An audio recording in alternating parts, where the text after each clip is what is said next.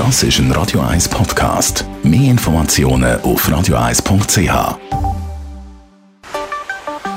Der Finanzratgeber auf Radio 1 wird Ihnen präsentiert von der UBS. Ja, Stefan Stotz von der UBS. Heute das Stichwort Fachkräftemangel. Das Thema wollen wir heute mal ein bisschen genauer anschauen. Ja, in der Schweiz gibt es äh, gut 600'000 Unternehmungen und die beschäftigen 5,3 Millionen Arbeitnehmerinnen und Arbeitnehmer. Und äh, wenn man geht, geht schauen, wie viele Stellen das offen sind, dann sind es aktuell so etwa 120'000.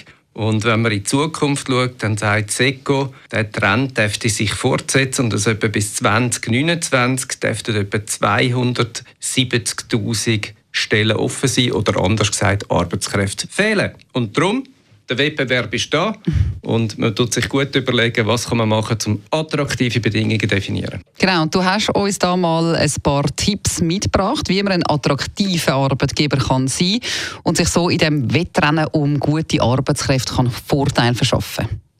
Der erste Tipp ist sicher eine gute Basis legen. Das ist das, was wir erst daran denken, wenn wir irgendwie ja, halt schauen, wo wir arbeiten können. Das ist der Lohn, das sind die Arbeitsbedingungen, sprich Anzahl Arbeitsstunden ähm, Überstunden, das sind Ferientage und so weiter. Das ist aber natürlich auch Arbeitsplatzort, Arbeitsplatzsicherheit und dann schon auch natürlich ein bisschen das Wahrnehmungsimage von dieser Firma. Kann man sich mit dem identifizieren, mhm. gefällt es einem dort.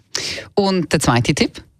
Der zweite Tipp, das ist nochmal zu schauen, äh, so ein bisschen die ganzen Fringe Benefits oder auch die berufliche Vorsorge dort bei den Fringe Benefits, das sind eigentlich alle nicht monetären Kompensationen, wo man sich kann überlegen kann, ja, vielleicht kommt ja jemand äh, ein Mobiltelefon über, das er brauchen kann, oder vielleicht kommt jemand einen Computer über, oder vielleicht kommt jemand ein ÖV-Abonnement über oder Essensvergünstigung. Das kann spannend sein. Und bei der Vorsorgelesung wissen wir natürlich alle, das ist sehr unterschiedlich, je nach Arbeitgeber.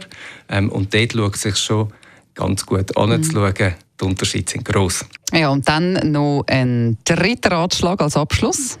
Vielleicht der dritte Tipp für mich eigentlich das Wichtigste, oder, ist, dass man an einen Ort angeht, wo man eben auch sich in einer langfristigen Perspektive kann entwickeln als Arbeitnehmerin oder Arbeitnehmer.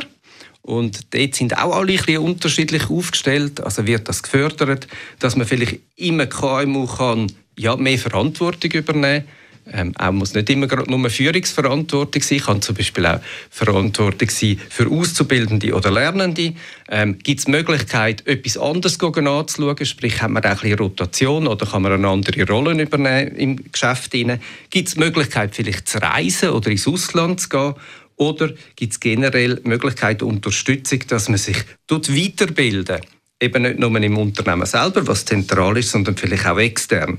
Und ich glaube, diese drei Dimensionen machen sehr stark aus, eben wie attraktiv das ein Arbeitsort ist. Mhm. Und ich empfehle allen, wenn sie auf der Suche sind nach einer neuen Stelle, schauen alle drei Dimensionen an. Und viel Erfolg bei der Jobsuche. Besten Dank für die Informationen, Stefan Stotz von der UBS.